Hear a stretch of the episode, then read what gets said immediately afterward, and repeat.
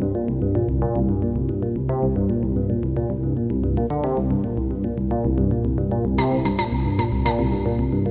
L'actu économique. La dette publique du Sénégal a augmenté à un rythme accéléré sous l'effet des mesures d'atténuation des chocs et des emprunts supplémentaires contractés par des entreprises publiques pour financer les investissements dans le secteur du pétrole et du gaz. C'est ce que révèle le rapport de la Banque mondiale sur la situation économique du pays en 2023. D'après l'institution de Bretton Woods, la dette publique a augmenté de manière significative depuis 2019. Elle a atteint 69,1% du produit intérieur brut en 2020, 73,3% en 2021 et 76,6% en 2022. La dette intérieure a aussi augmenté très rapidement et devrait continuer sur cette trajectoire. Elle a été tirée par l'émission d'obligations du Trésor sur le marché régional. Toutefois, l'encours de la dette du Sénégal reste principalement composé de la dette extérieure contractée auprès de créanciers commerciaux et de la dette contractée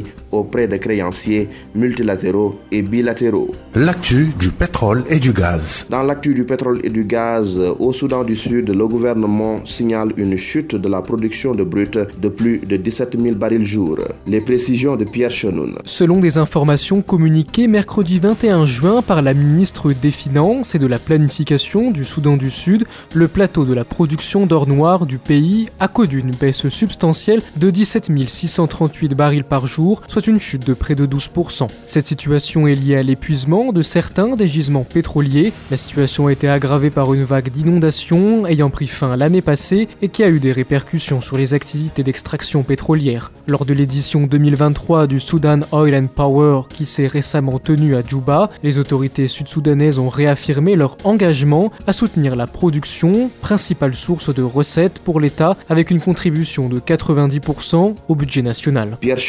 Merci. Merci à vous également, mesdames et messieurs. C'était le dernier numéro de la semaine de votre rendez-vous économique préféré e-business.